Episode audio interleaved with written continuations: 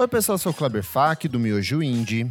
Oi, pessoal, eu sou Isadora Almeida da Popload Radio. Eu sou o Nick Silva do Monkey Bus. Eu sou Maurício Amêndola do Monkey Bus. Valeu pelo convite aí. Satisfação tá aqui.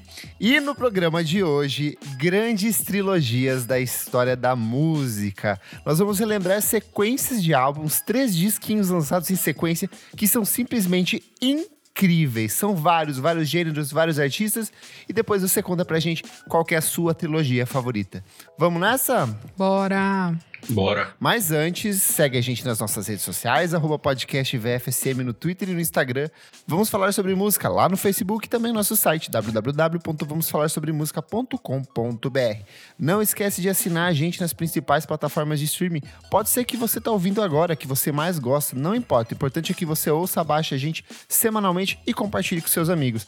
Tá sobrando dinheirinho? Quer ajudar o nosso podcast a crescer cada vez mais? Por apenas cinco reais por mês você faz parte do nosso grupo fechado fechado para assinantes lá no Facebook, tem acesso a programas exclusivos, programas lançados com antecedência, participa das gravações ao vivo, como o Gabriel Benevides, que está aqui assistindo a gente toda semana. Figurinha carimbada Fã, já. fã, fanzoca. E lá e a gente sempre vai lançando os programas antes para vocês, vocês, os ouvintes ajudam a gente na construção das pautas, a discutir temas legais pro programa e compartilhar musiquinhas novas que acabaram de ser lançadas. Essa semana o que que rolou, Nick?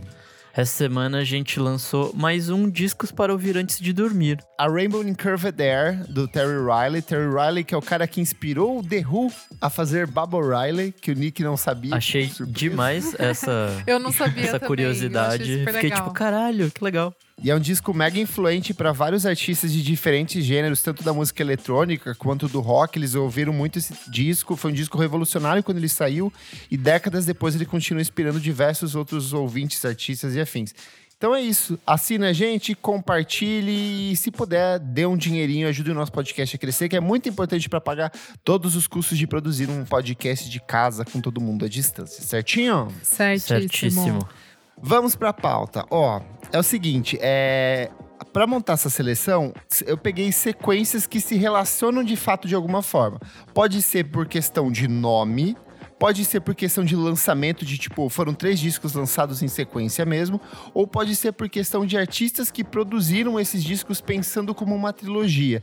E aí quer dizer que vai ter discos que foram lançados, por exemplo, em 82, 91 e 2003, mas eles fazem Sim. parte de um mesmo conjunto. E aí a gente vai comentando, tem a lista completa aqui, a gente vai comentando ao longo do programa os que a gente mais gosta, certo? Certo. Eu vou começar com o meu favorito, de cara que até coloquei aqui no topo, que é o Radiohead com a trilogia The Bands de 1995, OK Computer de 1997 e Kid A de 2000. Descasso, só descasso. Perfeito. Só descasso. É legal porque, tipo, marca justamente um processo de transição da banda, porque ela vem lá com o The Bands, que é o segundo disco deles, depois o Pablo Honey, que era, tipo, o disco mais pop, que explodiu por conta do Creep, e já no The Bands eles mostram um amadurecimento e cada disco seguinte vai dando, tipo, um novo passo na carreira da banda, assim. Tem o OK Computer, que é um disco que eles vão flertando com um monte de coisas, jazz, tem um pouco de música eletrônica, principalmente rock, as letras do Tom York são mega políticas, e aí no Kid A eles desconstroem tudo aquilo que eles vinham fazendo desde até então, lançam um disco muito mais calcado na música eletrônica, ambientação, inspirado no FX Twin, em mais jazz também, só que por uma pegada um pouco diferente. Sei lá, pra mim assim é uma sequência que eu acho, eu acho incrível, não sei vocês. Muito bom, amigo. Eu acho engraçado gosto esse muito. aspecto meio birrento do, da banda, porque ele sempre, tipo, ai não, isso aqui tá muito pop, deixa eu ficar um pouco mais esquisito, assim. E é geralmente, é geralmente assim que eles funcionam, né? Tipo, o primeiro disco fez um puta sucesso. E aí depois eles falaram, tipo, ah, não, não gostei desse Britpop, não, não eu quero ir pra outro lado completamente diferente, eu vou subverter completamente isso aqui. E eles fizeram um segundo e cada, e cada um desses três eles vão ficando, tipo, um pouquinho mais esquisitos, né? Sim, e nesse processo surge o, o Nigel Godrich também, que ele é o produtor do OK Computer, então, tipo, ele já traz mais informações pra banda, traz um pouco de elemento de krautrock, que é uma coisa que ele gosta bastante, e aí cada disco vai tendo esse processo de, de ruptura. E é, o- é o meu Radiohead preferido. É o meu Radiohead preferido, essa fase, esses três. Essa assim. fase, né? É, porque, tipo, Sim. é o melhor deles, é incomparável o que tem aqui, sabe? Tipo, eu gosto do que vem depois, assim, e tal, mas eh, pra mim esses três, é, já que o assunto é trilogia, assim, eu acho que é uma trinca que é o pleno Sim. desenvolvimento mesmo, assim, né? Cada passo de cada disco, eles vão ampliando possibilidades, assim, eu acho fantástico, assim, mesmo, essa, essa trinca deles. Muito Tem até bom. aquela teoria de que mais tarde o OK Computer se conecta com o In Rainbows em termos de ter a questão da, no do, do, do código binário que eles usam entre os dois discos e certas faixas meio que se relacionam. Então seria legal se tivesse depois mais um disco pra relacionar com o In Rainbows e o OK Computer e ser tipo o universo expandido do Radiohead. assim. Sim. Pra mim, a última trilogia só não foi tão boa por causa do King of Limbs. Porque ele dá uma caída boa, É. assim. É, é, é. eu lembro. É um meio, meio. Não cagado, porque mesmo. é, Radiohead. Eu né? já falei Mas- que eu não considero um disco do Radiohead. Pra mim, foi o solo do Tom. York que ele colocou o nome do Radiohead ali. Maurício, você colocou aqui uma sequência bonita do Kanye West, hein? Opa! É, a trinca inicial do Kanye, né? Isso. Eu acho interessante essa trilogia do começo do Kanye, é, a- para além do, do lance do, do ursinho na capa, das associações com colégio, escola, que é a sequência tá até no nome, né? Mas eu acho que quando as pessoas falam que sentem falta do velho Kanye, assim, eles estão falando dessa trilogia, assim, Sim, sabe? com Porque certeza. É, aquele tipo de trilogia que, tipo, lógico, tem o, tem o Kanye que a gente conheceu, né? Que é o- os, os high beats no sample, o picote de soul e aquela coisa que inovou o rap como um todo, mas além de ser uma amostra inicial do Kanye, ela é meio que um adeus, assim, né? Porque depois dessa trilogia a gente nunca mais teve de novo esse Kanye, assim, porque veio o 808 depois e aí nunca mais foi o mesmo, assim, nem a indústria e nem ele, né? Então eu acho legal porque é uma amostra inicial e também é um meio que um adeus, assim, né? Porque a gente não vai ter mais esse Kanye, assim. A gente tá falando do, do College Dropout de 2004, Late Registration de 2005 e o Graduation de 2007. São três discos excelentes, um meio que complementa o outro. E, e é a mesma coisa do Radiohead, tem esse processo de, de amadurecimento dos três, né? Eu, Sim. particularmente, prefiro o Late Registration por conta das orquestrações. Eu acho que ele é um É. disco lindíssimo, mas o Graduation também é um puta álbum, tem essa pegada. Ele vai Ele já é mais que mega pop, né? O gospel. Graduation. É. É, É. ele começa num disco mega gospel lá no começo, tem muito de soul, de, de, de uso das vozes, várias referências. Aí ele cai nessa pegada mais orquestral e depois ele vai pra um lance mais eletrônico mesmo, assim. Ele até flerta com rock de arena, assim, em alguns momentos, o que é bem interessante, sabe? O Graduation é a hora que ele descobre os. Descobre não, né? Mas os sintetizadores até o talo, assim. Ele começa Sim. aquelas coisas, aqueles synths gordos, assim, tipo flashing lights e tal. E aí depois foi o 808 que meio que abriu porta pra uma coisa completamente diferente, que é o Kanye megalomaníaco que a gente conhece hoje e tal. É assim. verdade. É que ele conhece a Kim, né? Ele, conhece, é, ele começa a namorar com ela um pouco depois.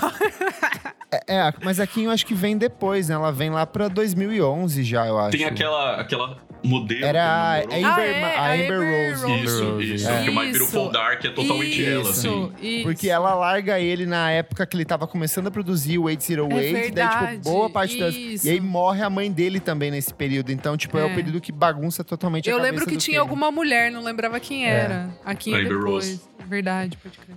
Continuando no rap, eu acho que eu vou falar da, do Kendrick Lamar, né? Os três primeiros discos dele são sensacionais. Ah, é, sou absurdamente fã dele. Mas eu tenho uma questão. Eu não sei se eu considero trilogia nesse caso. Eu considero três discos bons, mas eu não sei se eu vejo como uma trilogia, porque eu acho que são obras muito diferentes. Eu não sinto uma conexão entre elas, entendeu? Mas qu- quando acaba essa trilogia, qual que é? Você tá falando é, Good Kid, Mad City, To Be a Butterfly Demo ou Section 8 e Good Kid, Mad City É, e a também tem que entender Butterfly? isso, né? Não, desde o- os três discos mesmo. O Good Kid Mad City, o Ah, tá. Butterfly e o Damn. É que eu acho que os três, eles têm a temática que basicamente é a vida do Kendrick. Então eles exploram três fases bem diferentes da vida dele. A primeira é, tipo, ele na adolescência, crescendo, esse amadurecimento dele, ele virando o, o, Kendrick que a gente conhece. O segundo disco é ele já com a fama e lidando com isso, lidando com os demônios que tudo isso traz. E, tipo, vencendo de novo, né? Tipo, essa batalha de ego e não sei o quê. E o terceiro é uma coisa muito mais interna, ele explorando, tipo, os demônios ainda mais, assim. Tipo, é, é, é muito visceral esse disco. Então, acho que é, esse- essa trinca de discos, ela explora exatamente isso. Tipo, desde como o ambiente externo faz ele agir de certa forma, até ele aprendendo a lidar com ele mesmo. Tipo, o ambiente externo não, influenci... não influenciando ele tanto, assim, tipo. Acho que é esse processo da gente amadurecer mesmo, sabe? Boa. Posso ir uma aqui? Vá lá, Isa. Eu acho que eu vou escolher uma aqui que eu gosto demais. Talvez seja a minha favorita. Não sei. É, eu gostei muito que o Kleber colocou é, o Fleetwood Mac com a trilogia do pó. É perfeito! perfeito. Eu amo i- é, esses três álbuns. Amo isso, o pó. Não, pera. O pó. pó. Não, que horror, credo. Sou uma Gente, menina se de pegasse o que essa galera gastou com pó nessa época, Nossa. dava pra, tipo, reflorestar a floresta Cara, amazônica, Deus. sabe? Eu tipo, ouvi um nisso. podcast com a Stevie Nicks que, assim, ela falou que quando eles. Depois que eles começaram a usar, porque ela não usava. Daí ela começou a Aham. usar e, assim. Não lembra de nada, assim. Era uma loucura muito louca mesmo, assim, tipo, Tem um, real. um episódio do Nerd Writer que eles explicam porque o Rumors só foi gravado porque tinha muita droga e muito dinheiro envolvido. E muita Sim. Treta, que né? Tem uma Tipo, produ- É, ele é um disco que ele tem muita produ... ele é um trabalho de produção mesmo, de Sim, ficar sim. repetindo até você se- alcançar o ponto o ápice ali da instrumentação. Então, tipo, ele fala que tipo, é uma galera que tava cheiradaça, pilhada pra tocar e produzir. Exato. E com Exato. muito dinheiro de gravador investido, porque eles vendiam muito disco na época. Eu acho que ele até hoje é um dos top 10 discos mais vendidos da história da humanidade, né? Sim. Eu acho perfeita. Fala, fala mais aí, Isa. Então, daí começa com o Fleetwood Mac, o álbum de 1975, que é, é, o primeiro álbum com a Stevie Nicks e com o Lindsey Buckingham, que eles entram, né, pro Fleetwood Mac, antes eles Sim. não participavam. Aí depois vem o Rumors, de 1977, que talvez seja o álbum mais famoso da carreira deles. Perfeito. O Tusk, o Tusk de 79, que é, tipo, muito bom também. assim. Maravilhoso. E esse é, dro- também. esse é o ápice da droga É deles. É o que eles estavam maluquice. mais viradaço. cabelo ali, muito cabelo acontecendo ali, todo mundo com muito cabelo. Verdade.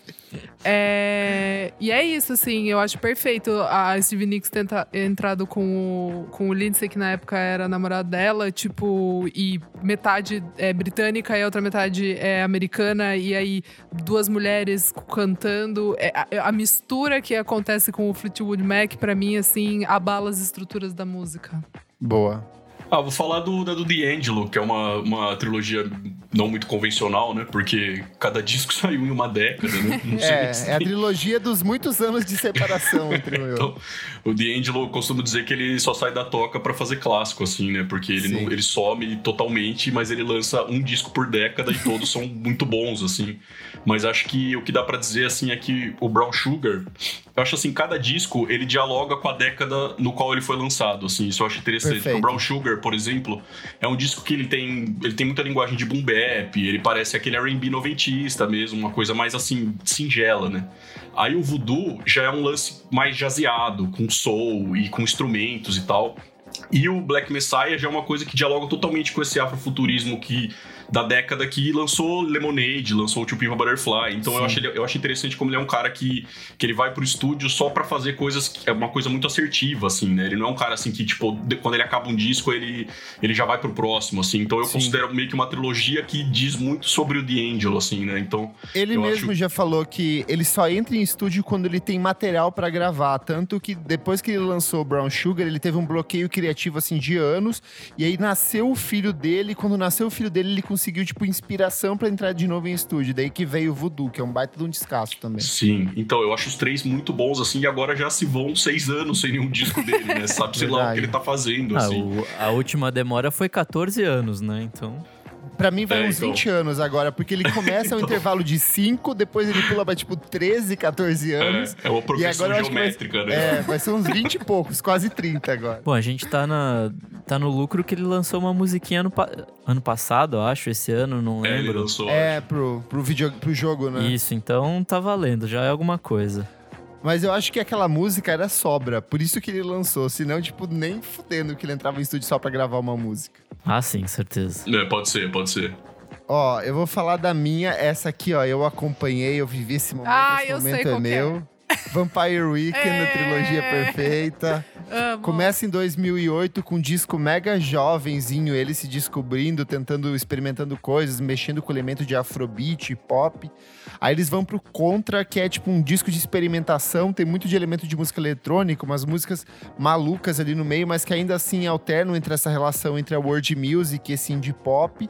E aí vem o que é para mim a obra-prima do Vampire Weekend, um dos discos mais incríveis da década passada, que é o Modern Vampires of the City de 2013. Descasso. Que eles é um baita disco que eles decidem explorar esse soft rock dos anos 60, 70, vão trabalhar muito arranjo de corda, vão para um pop de câmara, eles vão pegar Beach Boys, eles vão pegar Bridge, eles vão pegar umas bandas mega desconhecidas dos anos 60, principalmente por conta do Rostan. São os três discos inclusive com a presença do Rostan, É. tanto que acaba ele fala assim, galera, vou Peguei nessa, boa coisas. sorte pra quem fica e sucesso, sabe? Mas não faz mais sentido seguir. Eu, eu, vocês sabem, eu já falei várias vezes que banda pra mim tem que acabar, assim, tem que ter um momento certo de acabar. O chato. o E por mais chato. que eu goste do disco lançado ano passado, assim, eu adoraria ver o, Vampire Weekend encerrando a carreira ali, sabe? Seria perfeito pra mim. Kleber Revolts. Eu adoraria que vocês acabassem. Eu amo vocês, mas acaba, sabe? Maurício, o Kleber é assim, tá? Ele é desse jeitinho mesmo. Ótimo, é assim mesmo. Eu também sou a favor do final digno, assim. Porra, seria incrível. Todo mundo ia falar, nossa, Vampire Weekend acabou no momento exato, né? Ai, Parabéns, pelo amor cara. de Deus. E, amigo, eu go- eu gostei de uma, mas eu queria que você me desse um pouco mais Eu te de, ajudo. de, de insumo aqui pra entender. Vamos eu não lá. sabia que era, uma, que era uma trilogia de uma das minhas bandas favoritas da vida, que é o The Cure, com o Pornography, de 82, o Disintegration, de 89, que é um dos meus álbuns favoritos da vida, e o Blood Flowers, de 2000. Então, isso é mais um, é, um pouco das temáticas que o Robert Smith explora, e ele mesmo já falou que os três discos meio que se conectam, eles cantam meio que sobre os mesmos personagens, são as histórias meio que vão se relacionando. Ah, tá. Mas, é, assim, se você passar despercebido, é mais um conceito do que necessariamente tem de fato uma conexão, sabe? Tá. Ele, ele considera, ele defende que são três discos complementares e que foram produzidos ao longo de diferentes anos da banda, mas assim. E dá eles pra nem você são ouvir em tranquilo. sequência. É, eles são tipo em anos, em décadas E diferentes tem, quase, e tem sabe? álbuns no meio. Tem tipo Sim. o Kiss Kiss Me, tem tipo The Top, o Head on the Door, que eu até achei que poderia conversar mais com o Pornography ou com o Disintegration, Sim. enfim. É mais Legal, por eu não questão sabia. de, de alguns temas que ele aborda dentro dos discos e que acaba fazendo com que eles se relacionem. Hum, tá. Mas assim, não tem nada, tipo assim, cravado em pedra, sabe? Tá, mas fica aí a dica, quem nunca ouviu Disintegration, absurdo. Bora falar vai? de umas indizeiras aqui, gente? Arctic Vamos lá. Monkeys e sua trilogia americana? Ah! Então, essa aí é uma teoria minha. Mas é uma não, teoria eu, eu minha apoio, isso. eu apoio. Mas eu Faz sentido. Eu faz sentido. apoio. Eu apoio. O primeiro disco é o Humbug de 2009, o segundo é o Sucker in Sea de 2011 e o terceiro é o AM de 2013. Sim. É o disco que eles falam, queremos ser roqueiros.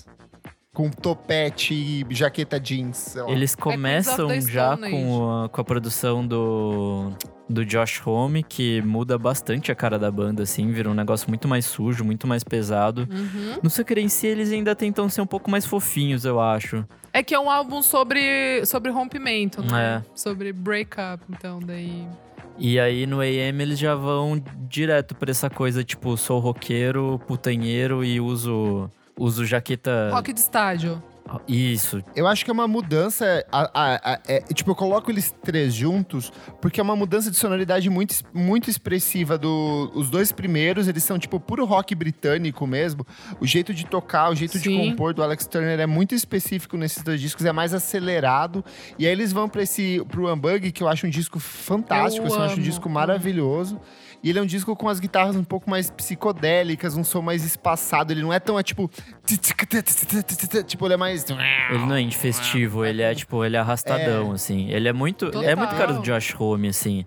É dessa coisa Josh mais, Homme tipo, rock de disco. deserto e tal. Faz muito sentido a, a produção e o resultado. E é interessante também porque é, no Humbug é quando o Alex vai se mudar para os Estados Unidos por causa da Alexa, que era a namorada dele na época que ela, que ela se muda para os Estados Unidos porque ela ia trabalhar na MTV, ia ter um programa lá. E ele fica por daí lá de- depois, não fica? E daí ele fica por lá até. Tipo, agora ele voltou. Tipo, esse ano ele voltou para Londres. Meu, É- eu é acho é- fantástico é muito que você engraçado. sabe essas coisas, tipo, onde ele tá morando, sabe? Gente, é porque eu sou muito fã e aí às vezes começa a aparecer relacionados na notícia ou alguma foto, fã-clube, sei lá, ou no Instagram aparece, sei lá, hashtag. E Eu, Enfim. eu, po- eu posso estar errado, mas o AM foi meio quando eles, assim, cravaram de vez com uma banda de Foi, grande porte foi, nos Estados sim, Unidos, foi. assim, Sim, Foi. foi. Foi. Ninguém conhecia. explodiram pro mundo. Tipo, é, ninguém pro conhecia. mundo. Ninguém conhecia, assim, tipo, mainstreamzaço. Foi Uhum. com o Do I Wanna Know e Are You Mine que eles com- começaram a tocar, tipo, em Pode todos, crer. os, em todos os festivais de rádio, tipo, aqueles Christmas, Só o que sabe? tocou Aqueles... nas festinhas da Augusta aqui de Ah, Iron Mind deu pra vale. pagar duas mansões do, do Alex Turner. Já vale, mas é, quando eles se, tipo, consagram banda de jaqueta de couro preta, o Alex de começa... headliner mesmo, É, né? assim. headliner. né? Quando o Alex começa a passar gel no cabelo. Eu acho que principalmente aqui no, no Brasil, assim, no- na América Latina, tem até uma matéria muito boa da Pitchfork que analisa por que, que o Arctic Monkeys é um Ah, fenômeno na América no do Sul. México. E também no É, México. Me- Eu já isso, vi essa América matéria. Latina, de maneira geral, É o muito Arctic Monkeys é muito. Eles fazem shows como se eles fossem tipo U2, sabe? Que é uma coisa que não acontece nos Estados Unidos ou no Reino Unido. Tipo, eles Sim. são muito gigantes aqui. Até Total. acho que foi no, no Lola. É, no Lola de 2013, Sim. né? Que acho que Sim. foi o headliner, um foi Foo Fighters, no outro dia foram eles, não foi? Sim, Não foi sim, foi, foi. E daí esse ano passado também, né? O último Lola que teve, eles foram e, tipo. Sim. Aquela Trazendo comoção, gente a mesmo com... assim, né? Tipo, Não, e, e mesmo com um álbum difícil, né? Que é esse, o Tranquility Base Hotel. É. Que, e o show é mais arrastado, é piano. E mesmo assim, tava todo mundo lá querendo cantar os B-hits. Vou puxar o do meu menino, o Chance the Rapper, então. bom demais. Yes! Pô, essa, essa aqui do Chance, assim, acho que é bem óbvio, assim, que é uma trilogia, porque são mixtapes, foram lançadas de graça, é, uma, é um, um cara começando uma carreira ali e tal, e também o lance da capa, né? Uma capa ele tá olhando pra cima, na do meio ele tá olhando pra frente, e na outra ele tá olhando pra baixo. É, um é o Ten Day, né? Que é um disco inspirado que, quando ele foi suspenso 10 dias porque ele tava fumando maconha na biblioteca. e é, uma, é um disco bem juvenil, assim, mas já tem. É jovial, assim, né? Mas ele é bem entusiasmado, vamos dizer assim. Mas já tem um pouco daquele. Já tem um- uma amostra do que, que o Chance ia fazer mais pra frente. Assim, tem gospel, tem o Chicago Juke, que é um beat acelerado que ele usa, que é inspirado em house, assim. E aí veio o SD Rap, que eu acho o grande disco dele, assim, Putz, o grande sim. lançamento dele É, com isso que ele Que é explodiu, inspirado né? numa- Tipo, é, numa grande viagem de ácido, assim, uma das, eu acho uma, um- uma das grandes mixtapes de rap, assim, da década passada. E aí veio o Coloring Book, que é o disco gospel dele, que deu Grammy e tudo mais. E todo mundo conhece, mas o que eu acho mais interessante é que também serve um pouco como a trilogia do Kanye, assim, né? Que ela é uma amostra inicial e ao mesmo tempo ela é um Total. adeus. Porque Total. depois disso veio o Big Day, que é uma tranqueira, que é um disco bem ruim, assim. E curiosamente é um disco Ah, é com mais tristeza. suporte, assim, né? É um disco assim que, tipo, porra, é gravadora, é não sei o quê. É, É, vamos é lá, featuring. é 30 faixas, é feat, Featuring. e é uma bosta, tá ligado? mas talvez seja isso, é tipo a limitação que deixa ele tão bom, sabe? Tipo, Exato, exato. Pra quando mim, ele assim, fazia tipo, não tem mixtape- nada no Big Day que soe como qualquer coisa dos- do- das três mixtapes, É assim, verdade. Sabe? é verdade. É um negócio impressionante, assim. Qual que é o seu muito triste, favorito dos tomara- três? Ah, é o SD Rap, não dá. Não eu dá. gosto Isso. muito dos três Eu mesmo, sou o assim. único coloring book aqui. Mas eu, acho. amo. Aí depois é. é. o Coloring Book. Segundo é o Coloring Book, assim. Depois é o Ten Day. Mas, mas o SD Rap, eu acho assim, foi um disco, um dos discos que eu mais ouvi, assim, tranquilamente, da minha vida, de Nossa, verdade. muito assim. bom. Muito bom. Mas eu, eu acho bem parecido com o lance do Kanye, assim, que é essa trilogia que serve como amostra inicial e como adeus, porque sei lá quando esse James vai voltar Verdade. também, sabe? Então, eu, eu acho interessante, assim. É, É que Eu ele lançou só um disco também, né? Vamos, vamos ver se ele volta. O Kanye foi embora e nunca mais, tipo, vai voltar. É, Ai, mais. gente. Agora o Chance, não. vamos Não, ver. o Kanye, eu, eu, O Kanye, não, pelo amor me de entendam Deus. mal. Não me entendam mal. Eu gosto do que, do que o Kanye fez depois. Mas eu acho que esse Kanye do começo, Ah, o Kanye tá. da- das polos É, rosas, é. né? É, e- Que é o Kanye das polos rosas e tal. Nunca mais vai voltar, assim, sabe? Mas tudo bem, né? O Chance, Um sei lá, Kanye eu tenho uma fé cafona. ainda, que o Chance ainda, pra aproveitar Ah, acho temática dele, né? Eu tenho fé de que vai voltar a fazer bons discos, assim. Porque o Big Day acho que foi uma das maiores frustrações recentes pra mim, assim. Eu Pra tava mim também. aguardando muito, assim, esperando É meio muito. e foi muito mesmo. ruim, assim. Você acredita que eu ouvi e eu, na minha cabeça, eu criei assim, a concepção de que era um disco bom, porque eu não conseguia acreditar que era é, ruim? é, é. Eu acho que demorei eu fiz assim. isso também.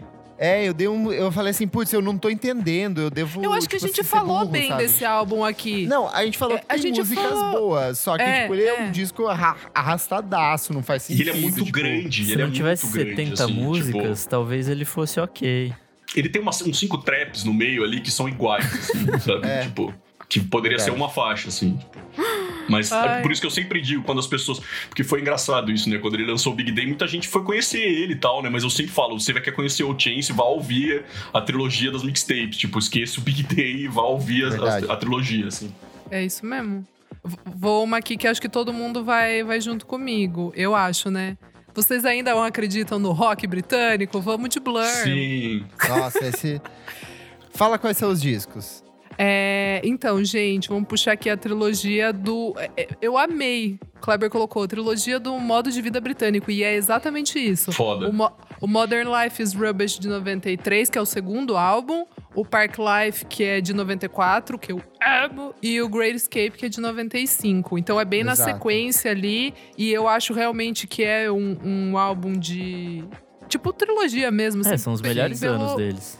É. Eu é. acho Mas é que tem o, o 13 Modern Life depois, is né? Rubbish meio, meio nhé. Eu, Eu acho também que tipo, ele é acho. só ok, assim. Mas daí Mas o Park Life e o É, o Park Escape Life, pelo amor de Deus, assim. Park pra Life mim é é, maravilhoso. É muito bom. Eu acho que é o disco, um dos discos que eu mais ouvi na minha vida. É que eu coloquei aqui modo de vida britânico, só que é o modo elitizado de vida britânica, principalmente É a no zoeira. Park Life. É, a que eles zoeira. ficam satirizando esses excessos das pessoas ricas da Inglaterra, sabe? Exato, exato. É aquela country house que, que é tipo é puta hit clássico, que é do, do, do Great Escape.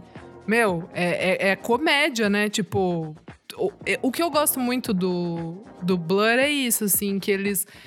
Eles tiravam sarro sendo sérios, aquele humor britânico ácido, e conseguiam fazer isso de um jeito incrível na música. Tipo, É por não isso, Isa, que eu não gosto de Oasis e eu Isso que eu ia falar agora. Porque, ia tipo, perguntar, a gente pode considerar a trinca inicial do Oasis uma trilogia? eu, assim? Ah, eu concordo, sim, eu considero, sim, eu sim, considero. Sim. Depois você fala. Ai, fala aí então. Já fala aí. Não, eu, não, eu nem eu pensei nisso, assim, mas é que eu- os primeiros discos, tipo, dialogam é. muito, né? O, Até Concordo. capa, Definitely né? Maybe, What's the Story. Aquele é, é, o- é A o simbolinho preto, né? Assim, Isso, do, isso, isso. o escrito em branco e tal. Não sei se tem uma temática, assim, parecida, mas... Eu não sei se é tri- outra trilogia do pó, mas de altas drogas muito loucas também, né? Ah, mas aí todos os discos deles envolvem pó. Então, meio que tanto Acho que, é do, acho que é mais do ego, né? Porque nos três primeiros eles acham que eles são realmente Deus, assim. Mas, é, e nos três primeiros eu acho que é, é uma coisa meio assim, é, são os Fala três aí primeiros, quais eles são. são muito... É o Definitely Maybe, What's the Story, Morning Glory e Be Here Now, né? Que são muito do Noel, né? Tipo, é uma- era uma fase que o Noel era, era tipo, não tinha vez pra ninguém mais, É assim. verdade. Era o Noel e um violão, e ele compunha tudo e tal.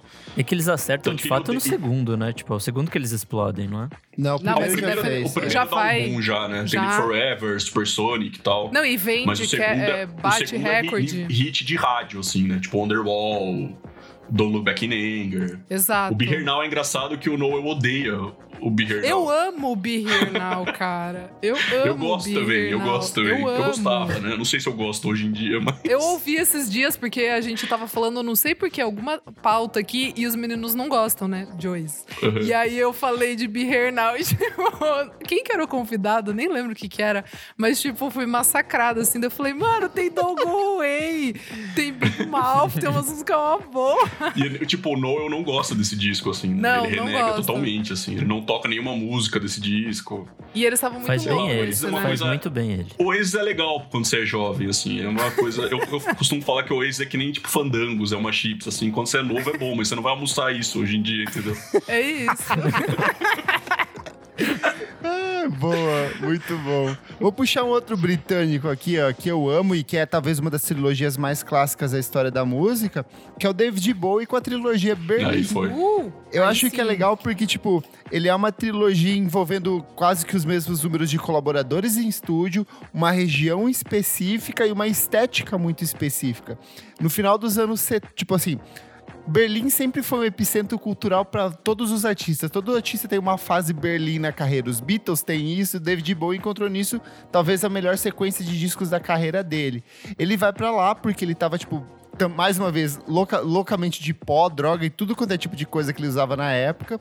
E aí ele, desco- ele tava fascinado pela produção eletrônica germânica, tipo, principalmente o Kraftwerk. Inclusive tem música do participação de membros do Kraftwerk, principalmente no Heroes. Mas ele vai explorar essas coisas, tipo aquilo que o Brian Eno tava fazendo, aquilo que o Noi tava fazendo.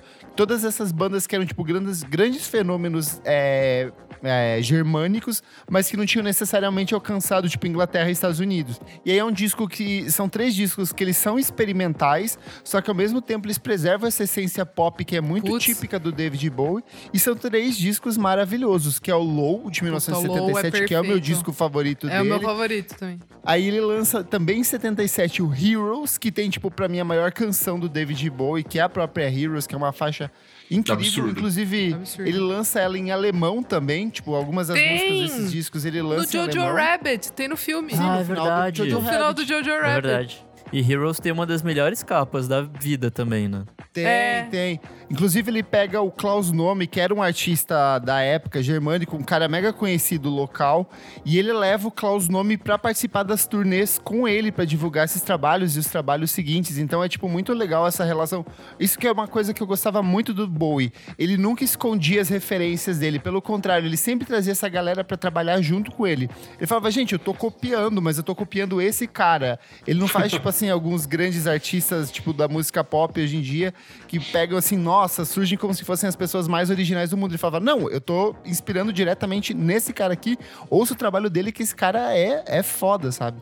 E sei lá, eu acho essa trilogia simplesmente perfeito. O David o Bowie vinha de uma sequência de discos muito bons, ele vai pra uma sequência de discos muito bons, mas o que ele faz nesses três trabalhos, assim, pra mim, é ouro, sabe? É tipo, é o ápice da criatividade dele. Bom, saindo do rock e indo pro pop, acho que vale falar da, da trilogia da Trinca, né? Que são dois artistas, na verdade, do, da Beyoncé e do Jay-Z.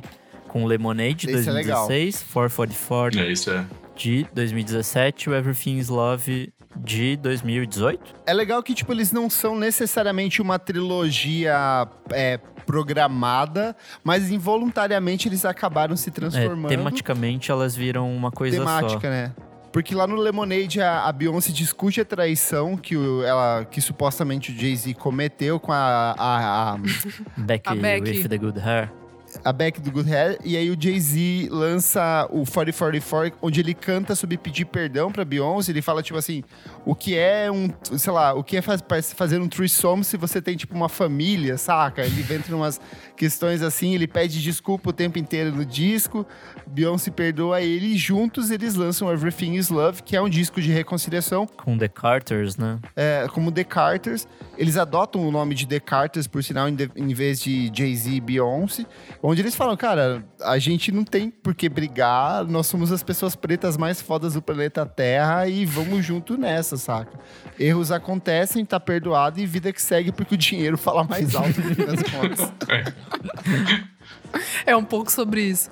Mas é, é que na verdade renderam dois discos ótimos e um marromeno que é o The Carters, que eu acho só Eu ok, bom. assim. Eu acho ele bom. Ah, não, é. É eu acho divertido, assim. O Everything, o Everything is Love é divertido, mas os outros dois são muito bons. assim. É, assim, é, muito que o, o patamar desses outros dois são, tipo, altíssimos. Aí o terceiro é só, tipo, ah, tá bom. Os dois estão juntos de novo. Mas é um E- bom e eu lembro disco. que o 440... Eu sou muito fã do Jay-Z, assim, né? Da Beyoncé também, mas do Jay-Z eu acompanho há muito tempo, assim, e eu não tava botando muita fé, eu lembro, no 444, assim, e aí quando eu fui ouvir foi realmente chocante, assim, como ele conseguiu fazer um disco interessante Sim. de rap, assim, moderno, e ao mesmo tempo, pô, o Jay-Z, eu, eu, eu acho que, pô, é o Mano Brown vai fazer 50, ou fez 50, mas o Jay-Z é um, é um dos rappers mais velhos que, se mantém relevante, assim, né? Sim. Então, ele conseguiu fazer isso no disco, assim, não, não parecia aquele, sabe aquele meme do Steve Buscemi, assim, que é aquele ele, que ele tá Sim. vestido de Hey, fellow kids. pat- é, fellow kids, assim, É, sabe? fellow O Jay-Z, ele, ele só um cara maduro, um pai de família mesmo, mas fazendo rap, rimando, três versos de caramba, assim, eu acho foda, o 444 é, é foda. É Putz, mesmo. é bom pra caralho, é muito bom. Vamos pra um brasileiro aqui, ó. Caetano Veloso, que eu sei que a Isa adora. Ai, eu amo essa trinca. o, em 2006, o Caetano Veloso. 2005, 2006, ele se separou da Paula Lavigne, que era com que ele tava, tipo, há mais de, sei lá, quase 20 anos juntos. E aí ele falou assim: Eu quero ser jovem. E como eu vou ser jovem? Eu vou chamar uma garotada para trabalhar comigo. Ele forma então a banda C e ele vai buscar inspirações nessa cena nova que estava rolando, principalmente em Nova York e principalmente com Strokes, essas guitarras sujas, esse garage rock. E ele lança o C em 2006, que foi o disco que apresentou Caetano Veloso para mim, porque eu tinha 16 é. anos na época, então eu falei, uau, esse senhorzinho manda bem pra caralho, sabe? E eu odeio, eu... clipe de odeio, passava Nossa, tudo, tipo, achava perfeito, perfeito demais. E aí eu lembro que foi um dos primeiros shows que eu vi quando eu fui pra faculdade, ele tocou em Curitiba, assim, tipo, ele já tava com 60 e poucos anos, mandando benzaço ao vivo, corria no palco pra lá e pra cá, uma energia absurda. E aí, em 2009, ele lança um disco que é um pouco menos ah, contido, mas que, mas que é um disco muito bonito, que é o ZZ. Tipo, que talvez tenha envelhecido mal em relação a algumas faixas, tipo, o Lobão tem razão, sabe? mas é boa essa música. Bizarra. Mas aí em 2012 ele volta com o último disco da trilogia, que também é tão bom quanto o C, que pra mim é o Abraçaço, que é um Muito disco mais bom. pesadaço, bem mais político, é o mais político dos três discos ali. Eu não sei, eu adoro essa sequência de discos do, do Caetano, sabe? Eu também. Pesadíssimo. Você conheceu ele por essa, né? Não foi, Isa? que eu comecei a ouvir é. com, tipo, ah, deixa eu ouvir o senhor Caetano, sim, mas eu gostava de, sei lá, é... Sozinho. Sozinho. Você é linda mais Leãozinho. que demais. É. Leãozinho. Leãozinho. Todos os clássicos. ah, todas, tipo, todas, todas. Todos os clássicos gostava, mas daí que eu peguei e falei, hum, eu gostei dessas guitarras aí. Foi aí que eu descobri o que era krautrock. Porque eu joguei no Google, tipo, que eu tava gostando muito daquelas guitarras, né? Que ficava em odeio. Que Daí eu comecei a fuçar, daí eu achei numa matéria falando que eram guitarras ala krautrock, aí eu entrei em krautrock. E aí foi que o barraco desabou, e aí eu fiquei muito fã, muito fã mesmo. E aí eu vi o show do Abraçaço, foi a primeira vez que eu vi o Caetano. Perfeito. Eu já te falei que eu vi o show do Dirt Projectors com ele. Eu né? também, eu tava ali. Eu falei Mas com ele. ele. estava do meu lado. Amigo, eu abracei ele e eu fiquei com vergonha de pedir foto. Eu falei, Caetano, desculpa, per me perdoa, mas é que ontem eu assisti você no Jô e foi muito maravilhoso. E eu amo o, o álbum e eu amo a música nova, que era Abraçaço. Ele pegou, fez assim, ó poxa, e pôs a mão assim, tipo, nos braços, deu, meu Deus do céu, ele me abraçou. Ó, eu vou aproveitar que o Gustavo Aires, nosso madrinho, falou para citar um dos titãs. E eu vou falar que a gente tem titãs tem aqui titãs. na lista, sim. A trilogia que começa com Cabeça Dinossauro, em 1986, que é um baita de um discão. É o disco que, tipo, explode o, o, o, Titãs no Brasil. Aí eles lançam um disco seguinte, que eu acho maravilhoso, um disco mais pesado, que é o Jesus Não Tem Dente no País dos Banguelas. Eu acho esse disco perfeito, um baita disco. E em seguida, em 1989, eles lançam o Blask Blom, que é o trabalho mais experimental, talvez, da carreira dos Titãs, que eles vão com, tipo, experimentações com vozes, experimentações com sintetizadores, a batida eletrônica. Então são três trabalhos que vão passando por um processo de, tipo, ele vai mais agressivo, fica mega agressivo, ele começa a ficar um pouco mais tranquilo. Então você tem uma escalada, assim, são três álbuns que eu eu não sei, eu gosto bastante, assim, do, dessa sequência de obras dos Titãs. Tanto que o trabalho seguinte é o último com Arnaldo Antunes, e aí a banda já começa a passar por um processo de desestruturação em que os membros começam a deixar o grupo, né?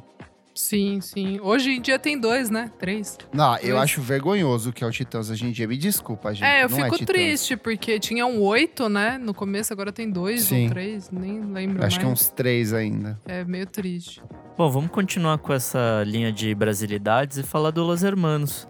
Você ah. colocou aqui os três últimos, né? O, Los, o Bloco Deu Sozinho, o Ventura e o Quatro. Explica, explica em si. Cara, eu, eu acho que, na verdade, tematicamente eles são muito mais coesos. Juntos, dos quatro, o primeiro não faz o menor sentido nessa discografia. assim, Bem é tipo, assim, eu, eu não consigo explicar esse primeiro disco dentro da banda, assim, tipo, ele é totalmente à parte, assim. Algumas letras Tem até fazia do Roger, né? Tem no primeiro. Nossa, sim, infelizmente. Nossa, é verdade. Era o Bar Bárbara? Acho que é em Bárbara. Roger Rocha. Roger Rocha Moreira. Nossa senhora, pirou. Mas enfim, eles vão dessa coisa, tipo, quase um ska punk pra uma coisa, tipo, brasilidades. E na verdade que eles meio que fundaram esse, esse novo sonzinho rock brasileiro, né? molde Tipo, ser uma, uma coisa um pouquinho mais puxada pro samba, talvez, um. Tipo, violõezinhos e tal. É um pouco de samba, um pouco de strokes, só que eu lembro que eu já vi o, o Amarante falar assim que. Embora as pessoas comparassem muito com Strokes, eles não ouviam Strokes na Eu época. Foi um imagino. processo de transformação É. bem natural. Assim, eles queriam fazer uma coisa mais experimental mesmo, assim. O, o segundo disco foi um processo de produção muito louco. A gravadora, tipo, não gostou. Foi reprodu... Mandou pro Chico Neves, que era produtor do Skank, pra tentar deixar ele mais pop. O Chico Neves adorou o disco, falou que ele não tinha nem o que mexer. Só fez assim, tipo, aumentou o volume, diminuiu um grave ali e é falou, tá pronto. E, tipo, é, mas é bem isso que você falou, assim, tematicamente eu acho que são três discos que se conectam, tipo, parecem meio que complementares, porque, tipo, é, ele vai pra experimentação, ele vai pra um lado mais pop, daí ele vai diminuindo até silenciar, que é o 4, sabe? O 4 Sim. parece que é um disco que as pessoas estão apagando as luzes, sabe? Tipo, É. acabou, galera, não tem mais nada pra mostrar pra vocês aqui. Ai, que horror. E o resto é só turnê caça-níquel daqui É pra que o frente. 4 já é aquele disco que cada um tá fazendo o seu rolê à parte, né? Tipo, Sim, ele é um disco bem de transição, né, pro, pro, pras carreiras deles. Principalmente do Camelo, né? Eu acho. assim. é, o Camelo engatou o que mais ele- rápido, né? O, tipo, o que ele engatou, é. solo. Parece que a cada disco eles foram ficando mais leves, assim, né? Tipo, mais Sim. soturnos, assim e Sim, tal. Eu gosto sim. mais do Ventura. O Ventura é meu preferido dos três. É, o meu favorito também é, É. o Ventura. Ele é mais meio do caminho, Eu ele é acho mais que- ensolarado ainda. Ele tem um- É. uma luzinha ali no fim do túnel. Sim. Tem muito, É umas muito grandes bom. músicas nesse disco, assim. O 4 é eu acho só que as dos bad. três, o 4 é o que melhor evo mais é, evoluiu pra mim ao longo dos anos. Porque, tipo, o Ventura Uhum. se mostra por completo logo de cara. Mas eu sinto que o 4, quanto mais eu ouço, mais eu, tipo, consigo entender. Era um disco que, tipo, dialoga mais com a minha vida. Ele te dá agora, mais sabe? coisas, te Tipo, dá mais coisas de volta, assim. Sim, e aí tem participação do Fernando, do Fernando Catatal ali tocando guitarra. Ele é um disco mais sombrio. Eu acho um disco muito bonito, muito bonito E é mesmo. muito mesmo. legal, tipo, Paquetá, assim, que eu acho que é muito o que o Amarante depois foi se envolver com o Devendra, sabe? Umas coisas Sim, assim, sim. tipo, ele em Los Angeles. Eu acho que é, é muito interessante. Você pega o 4, assim, e começa a dissecar ele. É- é- é- ele é muito rico. Acho que é isso, assim. E o que muita gente esquece é que no, no bloco Deu Sozinho tem um hardcore só perdido ali, aquele, aquela Tem, tão tem sozinho. sim. Tem sim. Tem uma porradeira lá no, do nada. Eu lembro que eu tava ouvindo É o muito disco e falei, mano, o que, que é isso, velho? A própria pegada de carnaval que eles trazem ali é um pouco de um resquício do primeiro disco, saca? Essa É, coisa verdade. da marchinha. Então acho que tem um pouco de elementos, só que de um jeito um pouco mais experimental e refinado, né? Sim.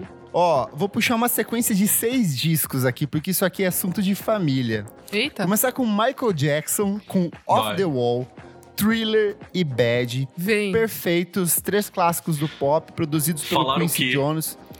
não tem, cara. Isso aqui é a trilogia perfeita. Não tem uma música ruim nesses três discos. Também depois disco, tipo, de ladeira abaixo, sabe? E também a senhora irmã dele, A Janet Jackson. Janete! A Janetinha, Janetinha Jackson, ela tem o Janet Jackson Rhythm Nation de 1989, o Janet de 1993 e o Velvet Rope de 97. Três discos também, tipo, que se conectam meio que conceitualmente, mas que vão por caminhos musicais muito específicos, né? Faltou uma pessoa da família pra falar. Quem? A Vanessa. Mas essa só tem um, coitada. No máximo uma trilogia de singles que ela deve ter. Ai, meu Deus. Ou de vitórias no fama, sei lá. Cara, essa família é absurda. Cara, essa, essa trilogia do Michael Jackson é do caralho, assim, tipo. Eu acho que basicamente setou o que ia ser o pop ali no, nos anos 70 e 80, assim, tipo, não tem mais. Sim. É legal que ele vem com Off the Wall, que é um disco que, tipo, a música disco tinha acabado. E aí ele fala, tipo, a galera estava queimando discos publicamente, assim. E aí ele vem com um disco que, tipo, meio que perverte totalmente isso de um jeito muito particular. O Thriller é o maior vendedor de discos da história da música, uma das obras mais premiadas da história do Grammy. Revolucionário, Bad também é outro Revolucionou o clipe. Clipe, revolucionou o né? videoclipe, revolucionou a estética, revolu- revolucionou cirurgia plástica, revolucionou cabelo queimado. Tudo isso Michael Jackson. O Bad, se eu não me engano, acho que é o disco que tem mais singles número um da história, uma coisa assim. Tipo, É, todos ele os é. singles Toda, foram Há de número um, ser. assim. todos. Há de ser, porque tá louco, né? Nossa. Tem música Não, é muito foda. Essa trilogia, tipo, acho que ela consegue unir ter apelo pop, assim, e musicalmente rico, né? Tipo, é hit É e também rico. musicalmente é impecável, assim. É isso. Os estudos de ritmo do Quincy Jones, esse disco, assim, são muito absurdos. O que, ah, o que ele vai. Porque, tipo, ele é um disco muito orgânico, no sentido de que tem muito instrumento sendo tocado ali, ao mesmo tempo que ele tem muito de produção eletrônica e de sample e de resgate de outras coisas, assim. Então eu acho fascinante. Toda vez que eu ouço, eu vou redescobrindo uma camadinha que eu não tinha percebido lá atrás, saca? Eu acho isso muito Sim. incrível. E qual o preferido dos três? Nossa. Do Michael Jackson, eu acho que eu vou ficar com Off the Wall. Eu também. gosto mais. Eu acho que ele é mais genuíno, assim, saca? E da Janet, é. Embora. Eu, putz, eu gosto muito dos três. Puta que pariu, que pergunta difícil. Mas eu já falei aqui, eu gosto muito do Janet de 93. Depois o Kendrick Lamar vai samplear ela. É um disco mais de RB, é um disco mais extenso, tem quase uma hora e meia de duração, assim. Mas eu acho um disco fantástico. Eu acho que pra mim, da Janet, é, que, eu, que é esse ano, assim, tipo, bombou aqui. É o. É o Velvet, né? Velvet Rope. Nossa senhora. Que incrível, assim. E do, do menino Mi- Mikael, eu fico. Acho, eu acho que eu fico empatada no, no Bad e no, e no Up the Wall. Ô, louco, o Thriller tá em terceiro, Isadora. Mano, acho que sim, porque. Não sei. Não, Ai, é como é isso? Difícil, é difícil mesmo. Como É que sabe o que é? O Thriller é um disco que a gente já ouviu tanto, Tanto, assim, é. que depois a gente, tipo, já Mas é tem natural ouvir ele, Mas tem minha saca? música favorita dele no thriller, que é PYT, então. Ah, eu amo essa música. Também. Essa música é perfeita. Kanye ampliou em Good Life. Sim, verdade. Nossa, é verdade. É verdade. Vamos fechar cada um mais uma trilogia aí já ir pro Tá. próximo? Bora. Vou, posso puxar um aqui? Olha, eu vou dar Puxa na aí. cara de vocês se vocês não falarem de Gilberto Gil, hein? É, eu vou então, vou puxar o Gilberto Gil, que é a trilogia Re do Gilberto Gil. Ah, é foda, né? Demais. Recalque, reaça Recalque, reaça. É o e Refazenda. rebranding. É. É o Refazenda de 75, que é, que é uma- um resgate às raízes nordestinas dele, né? Ele grudou no Dominguinhos, meio que uma revisita- revisitação mais tranquila da Tropicália, né? Ele tentou renovar a música nor- nordestina de um jeito mais simples, assim. E é genial. Aí tem o Refavela. O Refavela é, é engraçado, é, é curiosa a história, né? Porque ele foi numa, num evento de cultura negra e arte em Lagos, na Nigéria.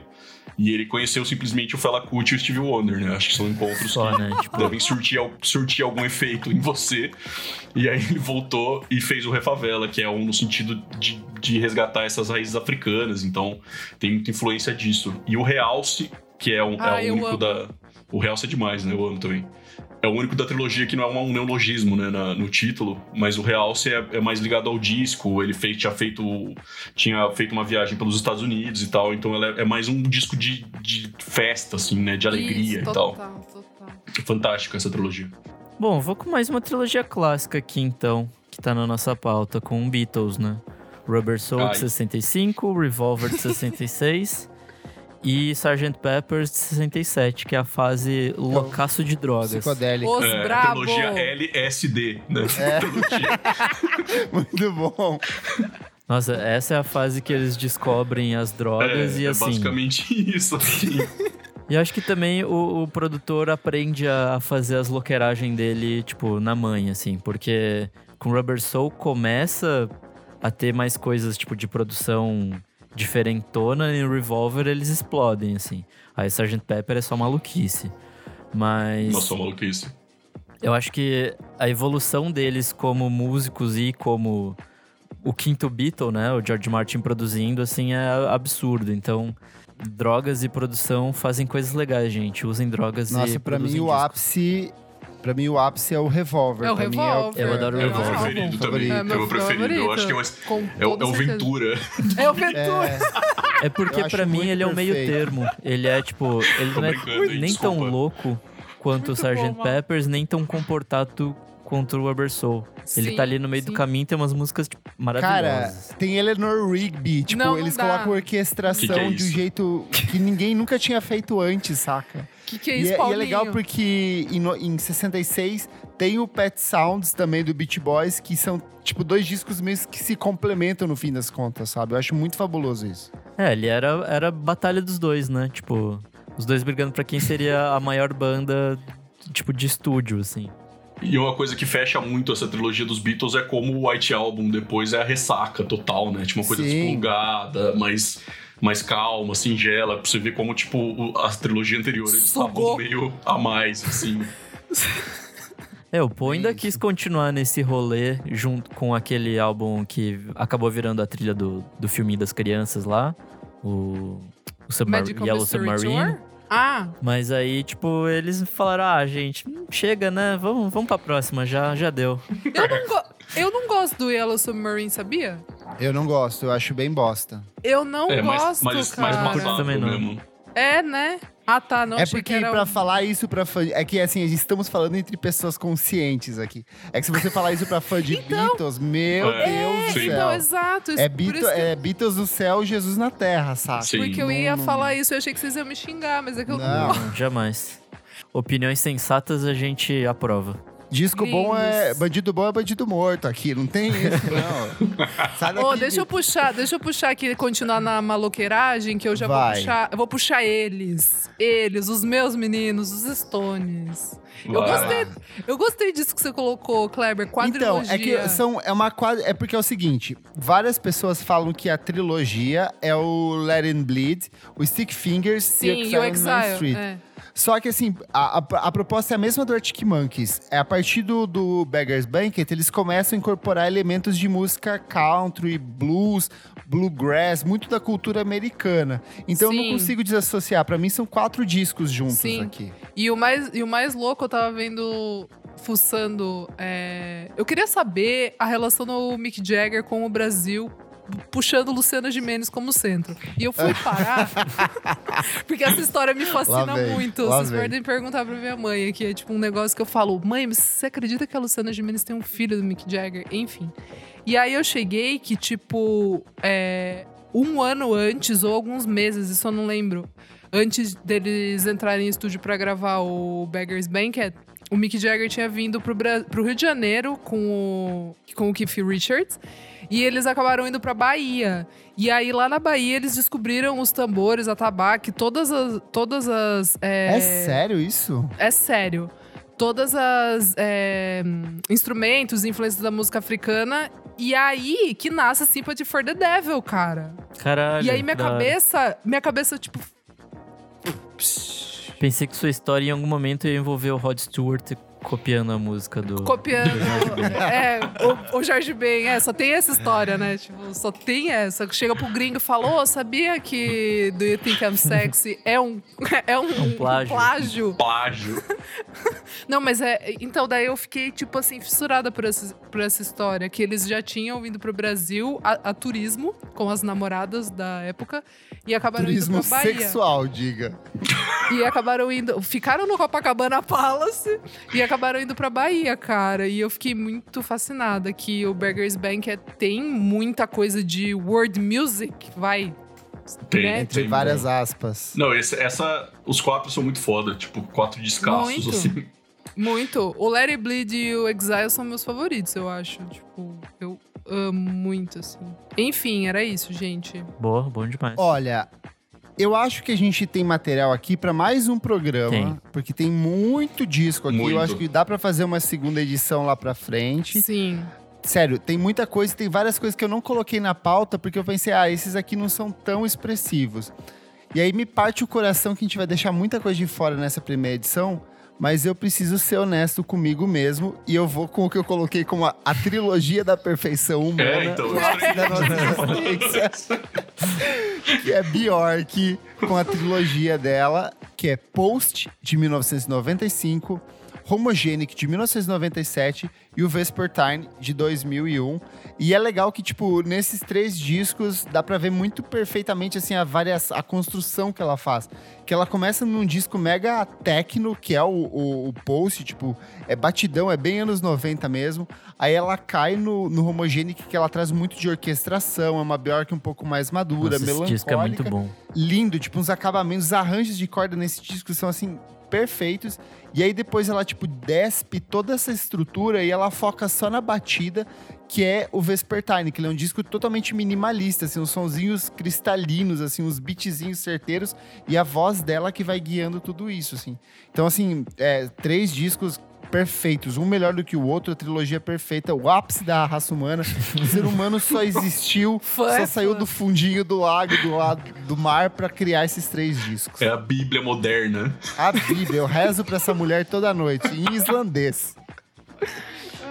Então é isso, gente. Fechamos aqui a nossa sequência de trilogias. São vários trabalhos incríveis, muita coisa ficou de fora. Vamos fazer uma parte 2, mas conta pra gente qual é a sua trilogia favorita da história da música. Quais trilogias você gostaria que a gente comentasse na próxima edição do programa?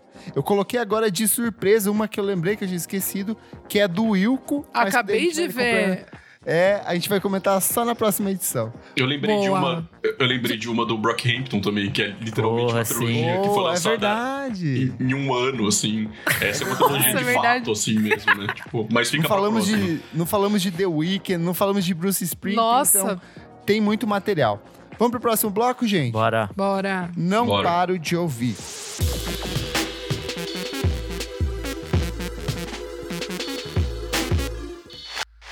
Chegamos aqui ao segundo bloco do programa. Você precisa ouvir isso. Isa, o que, que é esse bloco? Nesse bloquinho, amigo Nick, a gente vai trazer nossas diquinhas de lançamentos da semana. Coisinhas que a gente não para de ouvir. Boa. E vamos começar com o nosso convidado aqui. Maurício, o que, que você tem de dica? Então, não é exatamente dessa semana, mas é de algumas Tá, semanas. tudo bem, assim, Mal. A minha também não é. Que eu vou recomendar o disco Miles do Blue Exile, que é um disco de rap. Sabia que você ia Boa. falar. que são é, é um produtor e um MC, né? O Exile é o produtor e o rapper é o Blue. E, inclusive, já que o assunto é trilogias, esse é o terceiro disco deles e é Boa. o melhor. Tem o Below the Heavens de 2007, tem um outro de 2012 que passou meio batido, mas esse é um disco que que me surpreendeu muito, assim, porque é um disco que ele, ele, ele bebe bem do boom bap anos 90, é um disco pra quem gosta mais de rap old school, mas a, a samplearia desse disco é realmente impressionante, assim, é uma... A produção é muito boa, é aquela coisa pra você ficar tentando caçar os samples, assim, e ao mesmo tempo que ele tem essa coisa mais old school, ele tem um, um sabor moderno, assim, ele parece uma coisa mais moderna e tal, e é mu muito bom mesmo, assim, acho que um dos grandes discos de rap do ano, assim, Miles, Blue Exile, vale muito a pena. Eu comecei ouvindo eles pelo de 2012, o Give My Flowers, assim, achei É, bem legal. É, muito bom. Aí o Below the Heavens é o primeiro, foi quando surgiu essa parceria.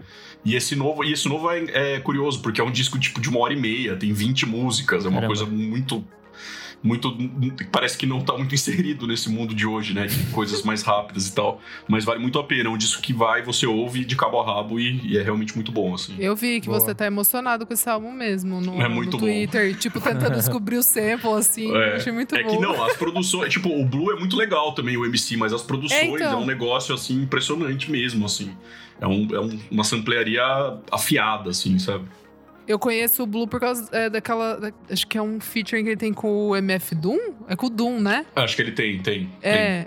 Que eu Ele acho tem um muito disco, acho, com ele. É, acho que é um disco, né? Que, eles, é, é- que é bem legal. Eu lembro que eu ouvi na época e eu achei bem legal. Enfim, boa, boa dica. Isa, e você? Bom, vou começar aqui com um álbum, um álbum que eu tô tentando algumas semanas dar de dica aqui, mas não deu, porque a gente teve gravação e tal, e enfim.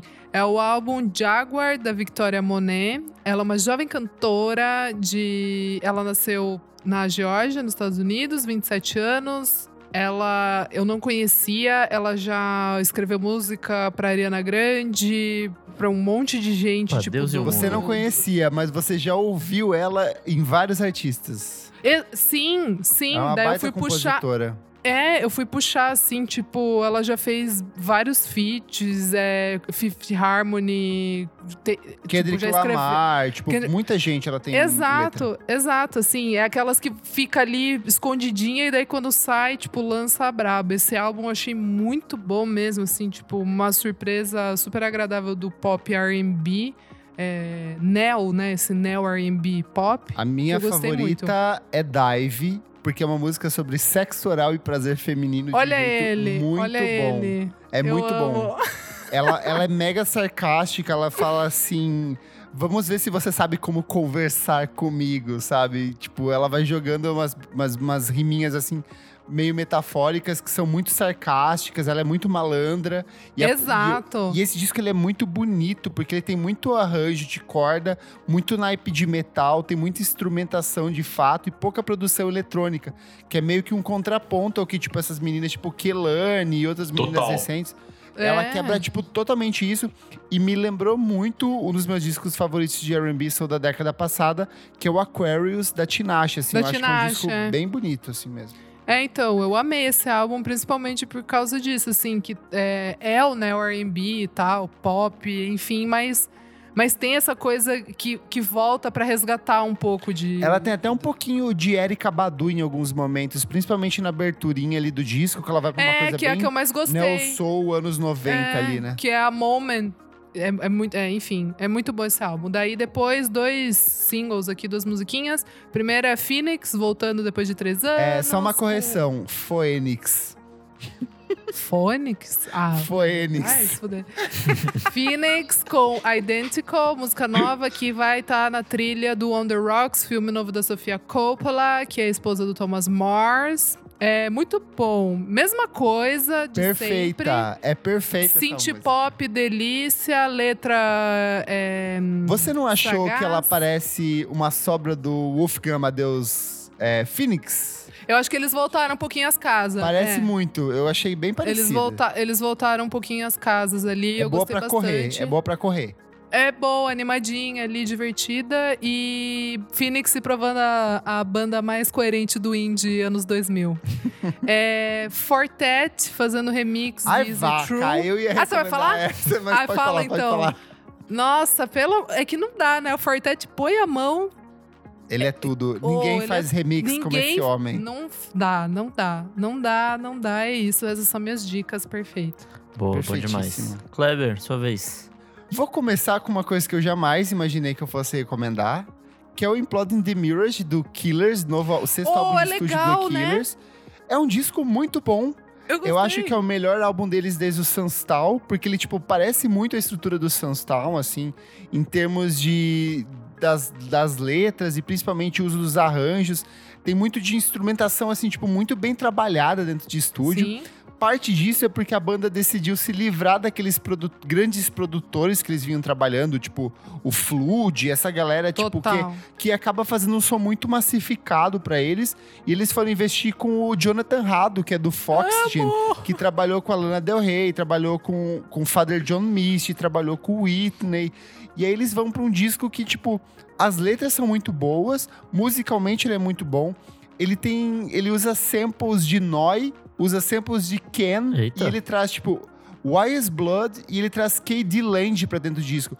E lembra muito também The War on Drugs, até porque o Adam Gradanciel, que é o músico do The War on Drugs, toca sintetizadores dentro desse disco, assim. Não, Então é um só trabalho- tem gente foda nesse trabalho. Você me convenceu a ouvir esse disco porque eu tava com uma puta preguiça, assim, tipo, Não- gigantesca. não vá, Mas, amigo, amigo, vai- vá sem é bem preconceito. gostoso. Assim, É ó, não é, assim, não é, é. nada demais, não é, meu Deus, ai, não inventaram nada de Não novo vai salvar aqui. a sua vida, mas é bom. Não vai salvar a sua vida, mas é muito bem feito, tipo, mostra uma banda de fato entusiasmada em, em tocar, em apresentar Querendo as renovar, né? Tipo, trazendo É. gente nova. E é curto, é menos de 40 minutos, assim, é tipo papapum ali, tipo, pronto, saiu o disco, fechou, É tranquilo. legal, é Porque legal. os últimos Bem tava difícil divertido. defender, hein, caralho.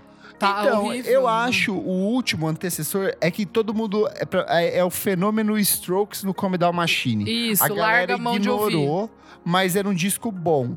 E aí eles vêm com um disco que é um pouco melhor, que as pessoas dão um pouco mais de atenção. Sei lá, eu acho que valeu bem a pena. Foi uma audição gostosa nesse final de semana ouvindo ele. Aí, fora isso, quem também lançou um disco que eu gostei muito foi o Cut Copy, com Freeze Melt. Ai, não ouvi ainda. Ele é uma. É, é- é que assim, quando você é uma banda como o Cut Cope, que tem um disco que é o In Ghost Colors e o Zonoscope, que são dois discos mega Nossa, dançantes, Zonoscope é tão bom. Perfeito. Principalmente Muito porque bom. ele flerta muito com produção psicodélica no uso dos sintetizadores. Você fica naturalmente esperando que a banda invista uma sonoridade cada vez mais dançante. Só que foi isso que o, que o Cut Cope fez os últimos dois discos, que são uma bosta. Ninguém, tipo, nem, nem lembra desses outros trabalhos. E aí, pra esse novo álbum, eles vão pra uma coisa mais atmosférica. Eles vão principalmente flertar com a produção eletrônica japonesa. Eles vão pegar as coisas do Yellow Magic Orchestra, do, eles vão pegar do Harumi Hosono, que é um dos integrantes, vão fazer essas coisas mais ambientais. A própria capa do disco é uma vista do Monte Fuji, vista da água, assim. Ele é um disco, tem muito de Kraftwerk na produção do álbum, ele é bem mais contido, bem mais atmosférico, mas tem umas duas músicas ali no meio do disco que vão para uma coisa mais house, quase balearic, tipo, bem tropical, com umas batidinhas bem tropicais. Então é um disco bem interessante de ouvir, mas ouça com calma, não vai com a mesma expectativa de ouvir os discos antigos da banda. E aí, por último, é um single que é o A.G. Cook, que é o cara que criador da PC Music, o grande nome por trás da PC Music. Ele lançou um disco que a Isa vai odiar, porque eles são sete discos. Ele tem quase três horas de duração. Mas que tô se falando chama... bem. 47 músicas, pra quê, gente? É, Mas falando 49, bem, né? 49 músicas, mas que sim, é um disco bem legal se você der o tempo pra ouvir. Tem várias músicas muito boas, mas ele acabou de anunciar mais um novo disco. Ai, chato. que se chama Chatão. Apple. Ah. Só que ele lançou uma música que, tipo, é a melhor faixa dele até agora, de tudo isso que ele apresentou. Eu acho que esse é realmente o grande disco que ele vai apresentar. Que ele foi atrás de inspiração na Shania Twain. E ele faz um disco, assim, tipo, totalmente livre da, do, que a, do que a PC Music vinha produzindo. Então, a música se chama Oh Yeah e é muito boa. Nick, e você? Bom, eu vou requentar duas diquinhas que eu já dei aqui. É, a primeira é o Pottery. Na época que eu falei deles, eles tinham lançado um single e aí agora eles lançaram um disco completo. A Isa é fã, a Isa é fã. O disco chama Welcome to Bob's Motel. Cara, é bem esse post-punk novo, lembra bastante Devil, Television, Gang of Four, Talking Heads. Pra quem curte essas coisas antigas mais nova-iorquinas, é bem interessante, é bem legal. Mas eles são do Canadá, né, amigo? É, não sabia. Eu, de fato, não, não Canadá. pesquisei. Mas faz, faz bastante sentido, assim, tipo, as, as referências deles serem é, americanas e não inglesas, né? de- Dessa mesma época. Sim. O disco não é nota 10, é tipo, sei lá, tipo nota 7, 8. Ele é bem divertido, mas não é maravilhoso, não vai mudar a sua vida. O próximo é o Benta Arcana, que eu também já tinha Você falado aqui. aqui. que é um projeto do cara do The OCs, que faz mil projetos. Nesse The tá- OCs, a banda, não a série, tá, gente? The OC. Não é o Ryan, tá? Enfim, é, é um projeto de krautrock rock. Lembra bastante as coisas que o Ken fez. Então ele é, ele é bem espacial, assim. Ele é bem viajandão. Ele é meio paradão, mas vale a pena, assim. Tipo, ele deve ter uns 40, 50 minutos. É bem divertido de ouvir. E é isso. Boa. Bora pro próximo bloco? Bora. Bora!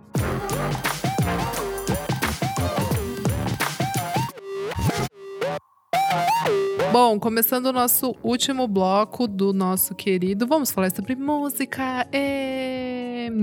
Vai, Clebinho. Nesse bloco, a gente traz coisas atemporais, coisas que a gente gosta muito. Filme, livro, série, não precisa ser necessariamente relacionado à música, mas pode ser também coisas que a gente ama e quer compartilhar com vocês nesse momento de quarentena. Vamos lá então, começar com o convidado. Mal, o que, que Vai você lá, traz Mal. pra gente? É, eu separei aqui um- a biografia do Torquato Neto. Inclusive está ele. Ó! que eu lembrei desse livro esses dias. É uma biografia do Toninho Vaz, escrita pelo Toninho Vaz sobre o Torquato Neto. Eu acho que ela é de 2005, se eu não me engano, mas essa edição é de 2014.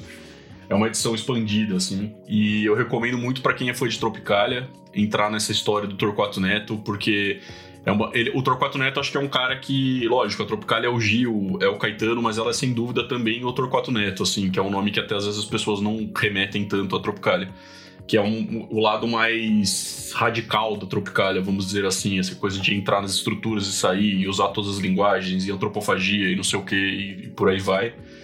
A biografia do Torquato é muito bem escrita e muito gostosa de ler, assim, eu, eu recomendo muito, assim, para fãs de Tropicália e para fãs de música em geral. Boa, Perfeito, demais. Perfeito. Amei. Nicks. Bom, tenho duas diquinhas. A primeira é. Cara, o nosso programa sobre música eletrônica, eu esqueci de falar um disco que eu amo. Eu também esqueci vários. É o Mode Selector Monkey Town de 2011. Aí sim. Boa. Esse disco é maravilhoso. Tem colaboração do Buzz Driver, do Tom York, mais uma porrada de gente. É... Eles tocaram no Brasil? Eles tocaram no Tocaram Sonar duas e foi vezes. um Tocaram no Sonar e no Deck, e no Ah, é Deck verdade. Mantel agora. Foi Eu vi, eu vi, eu vi. muito eu tinha, eu tinha bom. certeza que eu tinha visto, mas eu não sabia quando exatamente. Fora isso, Pô. eles têm um projeto com o Aparat, que é um produtor é, alemão. é muito bom. Que Alemão. também é uma, que também É é uma uma Tem trilogia. uma trilogia. trilogia, o Moderati, tem um, dois e três, são maravilhosos esses Nossa, discos. é muito bom. Mas se você quer uma coisa um pouco mais bora festa, vai pro Monkey Town de 2011, que é fodido. Minha outra dica é que a senhora Jessie Ware, além de ter lançado um Ó. dos discos do ano, ela fez uma playlist que chama What's Your Pleasure Disco Playlist. E assim, tem só coisa foda de disco. Tem Diana Ross, tem Roisin Murphy, tem Donna Summer, tem Peggy Goo, tem Tonton Club, tem tipo coisa pra caralho. Earth, Wind and Gente Fire. como a gente, hein? amiga. Gente como a Tem gente. Xadê. Beijo, Jess. Jess que sempre ouve os nossos Kylie podcasts. Um Minogue. beijo. Cara, eu fiquei ouvindo British- isso. British kisses for you, baby. Eu fiquei ouvindo isso agora de tarde, é maravilhoso, assim, tipo, você tá num dia meio bad, põe isso, coloca uma calcinha e vai dançar porque é maravilhoso. Lacraste, lacraste. E é isso. Vai, Klebs. A banda Whitney, que o meu amigo Nick Silva gosta muito, lançou uma coletânea muito linda que se chama Candid. Eu não uma ouvi coletânea ainda. de covers. Amigo, É melhor que o perfeito. álbum passado. Não É, me eu venha com essas, assim. aquele álbum é, É, maravilhoso. Venho eu acho que eu vou, vou concordar com a minha companheira de mesa, Isadora Meida, de quem eu sempre discordo em termos de Britpop, mas acho que eu vou concordar nessa. E uma das faixas do disco me chamou muita atenção, que se chama Crying, Louding, Loving and Lying. É Aí eu fui atrás pra ver quem que era o artista responsável. uma banda X. Não, é um cantor e compositor, Labi Cifré. Eu não sei se ele é Cifré, porque a o pai dele é angolano, mas ele também, tipo, a mãe dele é belga, então é Labi Cifré, com dois Fs. Eu vou deixar o link pra vocês ouvirem. Ele se chama, o disco se chama Crying Loud in Love and Lying, ele é de 1972 e é um baita de um discão de soul Você foi ouvir? folk. É lindo. O disco abre com uma música chamada Saved, em que ele canta sem instrumento nenhum, é só no, no gogózinho dele aqui, ó. Ó. E ele canta sobre o como ele é um cara salvo, o quanto ele é um cara que hoje ele é livre, mas o pai dele foi um escravo, lembrando que ele é de 1972. Então a gente estava tipo num período mega turbulento, tipo de movimentos negros. É um trabalho muito sensível, muito bonito.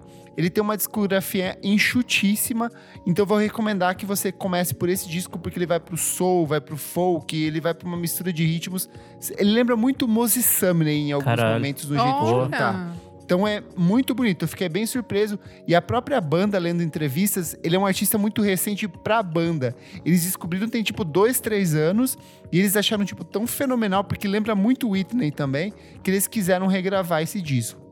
E aí, eu lembrei de um disco de soul brasileiro, que talvez seja o maior disco de soul brasileiro de todos os tempos, que é o Cuban Soul, do Cassiano, de 1976. Descasso. É um dos trabalhos mais bonitos que eu já ouvi em toda a minha vida. Vocês sabem que eu amo harmonia de voz e esse disco tem harmonia de voz de um jeito assim muito bonito. E eu vou recomendar a você, nosso querido ouvinte, que vá atrás da discografia do Cassiano. Ela é bem curtinha, são apenas quatro discos em carreira solo. Aí você vai perguntar, mas por que que esse cara que é tão cultuado, regravado? Você vai perceber que várias das músicas dele já foram regravadas por dezenas de outros artistas. Aí você pergunta, por que que esse cara que é mega cultuado não seguiu sucesso até hoje, não continua fazendo shows até hoje ou foi redescoberto como o Matheus Aleluia recentemente? Ele tirou um pulmão em 1978 e teve sua Nossa. carreira bruscamente interrompida, assim. Então ele é um cara que estava no auge e foi forçado a acabar com a carreira dele. Caralho, pesado. Ele até volta em 1991 com um disco de colaborações com Marisa Monte, com Ed Mota, é, com Sandra de Sá, com uma galera, mas ele não tem mais como cantar, então, tipo assim, ele faz o, fez o que ele podia fazer. O resto são coletâneas, todo ano surge um relançamento de alguma coletânea dele. É um trabalho excepcional. Começa pelo Cuban Soul e depois vai para os outros discos dele que são perfeitos. Eu gosto muito dele. Ele e o Tim Maia eram amigos, amigos doidões, como eles falavam que era. Então é um trabalho. É um cara que bebeu muito de Stevie Wonder, de Otis Redding, de Marvin Gaye. Você vai perceber todos esses grandes nomes da música negra americana, só que adaptados num contexto bem brasileiro. Boa. E você, Isa? Então, amigo, é, inspirada pela, pela nossa convidada maravilhosa Duda Delo Russo, eu fui assistir a May Destroy, eu não terminei ainda e eu tô amando. É? Tô amando. Eu já queria ter, né, já, já tava na cabeça, mas daí ela falou, falei, vou, vou mesmo. Tô na metade, tô adorando, acho que eu vou gostar bastante. Onde tem pra ver? E é rapidinho. Tem no HBO? HBO. É que eu fico, eu fico misturando Amazon e HBO, fico fuçando as coisas. Ou Porque eu tô vendo um monte de caminhão coisa mais em- perto de você. Exato. E muito bom. A interpretação da Micaela Coel é muito boa mesmo, assim, tipo, muito boa. Assisti a primeira temporada de Fleabag, não sei ainda se eu gostei. Eu gostei muito da direção, mas eu não sei muito se eu gostei de toda Vai pra a... segunda, porque a segunda é uma narrativa só, é, é Ah, bom tá. demais. Tá, beleza. É, porque eu assisti Mas a dá primeira pra e... pular assim? Não é mesmo? é, Não, não- tem que assistir a primeira pra ir pra segunda, não dá pra pular, né? Não, dá- até dá. É, é porque, tipo, na primeira temporada você vai conhecer a personagem, vai saber como funciona a série e tal. Eu acho que, Ah, eu tô. Me dá, me dá um motivo pra assistir, Nick. Ai, Kleber, cara, uma então- das melhores então, coisas que já passaram lá. na TV, assim, Todo mundo tempos. fica falando isso, só que daí eu Ai. assisti a primeira temporada e eu não achei nada demais, mas... é que eu fico. mas- O texto é do caralho, assim, tipo, o jeito que é Vou ver construído. mais- Tá bom, mas... Vou ver mais um anime bosta da Netflix ou ver Fleabag, sabe? O anime bosta da Netflix sempre Kleber. fala mais alto. Kleber, a gente tá indo pro sexto, sexto mês da quarentena e eu só fui assistir agora. Então, Tá. veja bem, eu- Mas assim, Tá, pensa peraí. que são seis episódios cada e cada um deve ter, tipo, Ah, 20, é 30 curtinho. minutos. É tipo, curtinho, é curtíssimo. 20 minutos. vou É bom ver, pra vou ver, caralho, vou ver, puta merda. Exato, você assistiu em uma Você já noite. viu Master of None, amigo? Já, já, maravilhoso. As duas eu vou temporadas gostar são eu por isso, também. então. É, é melhor que Master of None. Até o cu, você. eu vou sair melhor. desse programa. Pera aí que eu não terminei ainda. Mas Fala, a, minha Isa. grande, mas a minha grande dica é que eu terminei The Marvelous Miss Maisel e é uma das melhores coisas que eu já assisti Ah, eu na quero muito vida. ver. De verdade. Principalmente Essa é porque eu sou outra, é mulher. outra que tá Enfim.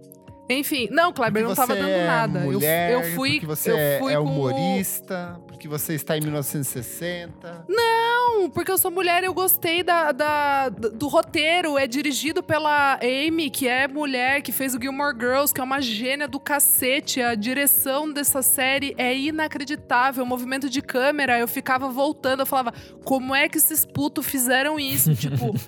É inacreditável e ao mesmo tempo é uma história super tranquila, não tem conflito, você assiste de boa, não é uma coisa que você fica tipo, ai meu Deus do céu, tipo, tensão. Não, e ao mesmo tempo consegue casar, tipo, trilha sonora inacreditável, inacreditável. É, movimento de câmera, direção, atuação dos artistas. Agora eu entendi porque todo ano, tipo, as pessoas ganham no Emmy por causa dessa, dessa, dessa série. Tipo, São quantas é temporadas? perfeito, assim.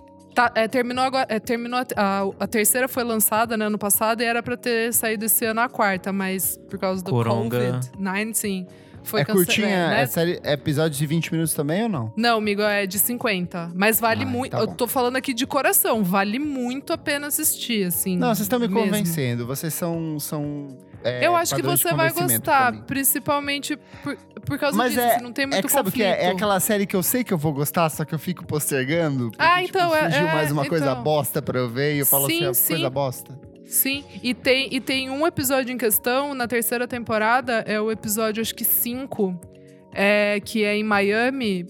É, de verdade, é uma das melhores coisas que eu vi nos últimos cinco anos. Tipo, tudo, Boa. assim, eu fiquei. Vou assistir, vou assistir. Marav eu, tô, eu tô encantada com essa série, assim. Tipo, Boa. muito. Estou ansiosa pela quarta temporada. É isso, falei muito. Um beijo. Boa. Recadinhos referentes à edição 105 do programa, nosso aniversário de dois anos, a edição onde a gente elegeu o álbum da década. Comentário do DJ Catatal. Essas Copas do Mundo rendem ótimos episódios. Me consola que minha tulipa saiu na disputa com o Criolo. Arroba Renan Guerra sempre arrasa nas participações. Boa, concordo. Arrasou. Concordo. Eu sofri também. muito, eu sofri muito com a saída da tulipa precoce, assim. Ah, mas pelo menos ela perdeu pra quem ganhou, né? Então tá tudo É bem. verdade. É verdade, é verdade. É, olha aqui, temos a Júlia Freire 2, que colocou me sentindo representada pela Elo Cleaver enquanto branca do rap, hashtag vida louca. Comentário do queridíssimo Ravishmented que sempre comenta. Af, quando acabou, eu tava me tremendo de emoção. A Elo também tava se tremendo inteira no programa. Afinal, foi com os discos que mudaram minha vida de forma íntima e de como me relaciono com música. Eu fui escutar de novo os dois e chorei com as lembranças boas e ruins que os dois me deram e dão. Eu não sei nem se estaria aqui se não fosse por esses dois artistas. Ai, que bonito, eu fiquei arrepiado. Ai, a gente que tem prótese sente impacto. Bonito, Ravi. Parabéns. Enfim, aclamação. Ai, meu Deus. É, Eu não sei como que é esse arroba. Regu, Regu 4R Man. Regular Man. regular... É, então, Regular Man, mas com 4, assim, não sei. É, amei o EP. Primeiro lugar, merecidíssimo. PS. E esses comentários sobre a Ana Chicken? Hahaha, amo ela. Ai, que É, os seus comentários foram ótimos. Vocês comentaram isso daí. Ai, No cinema. Chega! Chega. Lá no Twitter a gente teve a Duda Delo Russo xingando a gente porque a gente não colocou pitanga da Malu É Magalhães. verdade. Ai, eu amo pitanga. Se tivesse É pitanga, eu tinha ido, verdade, gente. tinha ido mais pra frente. Mas é que branco não pode fazer samba e aí por isso a gente não colocou a Malu. Foi só por isso. Mas a branca aqui faz sol.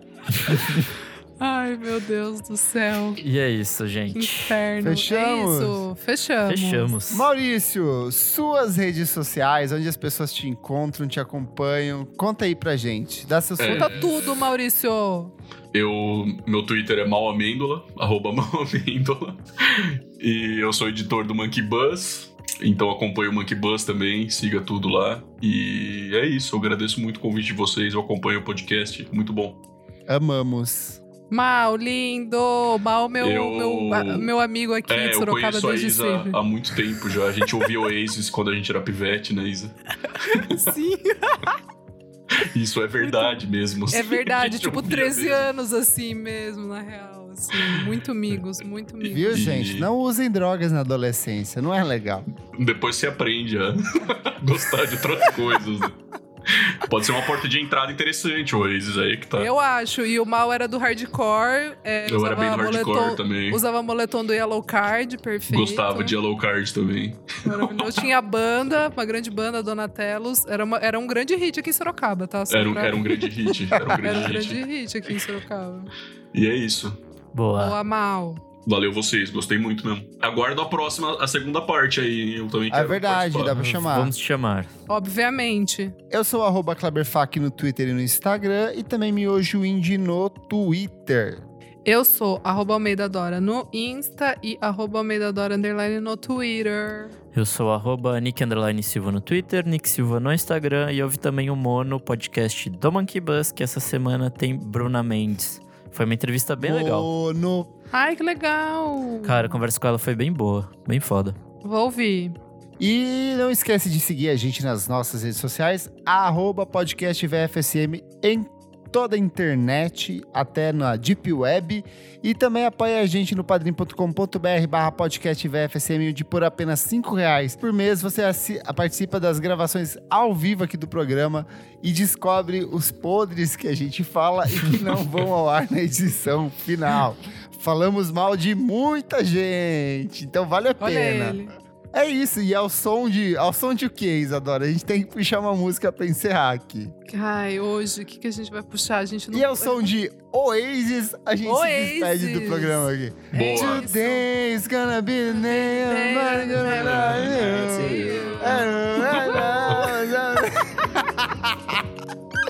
amo. Tchau, gente! Tchau, tchau. Tchau, tchau.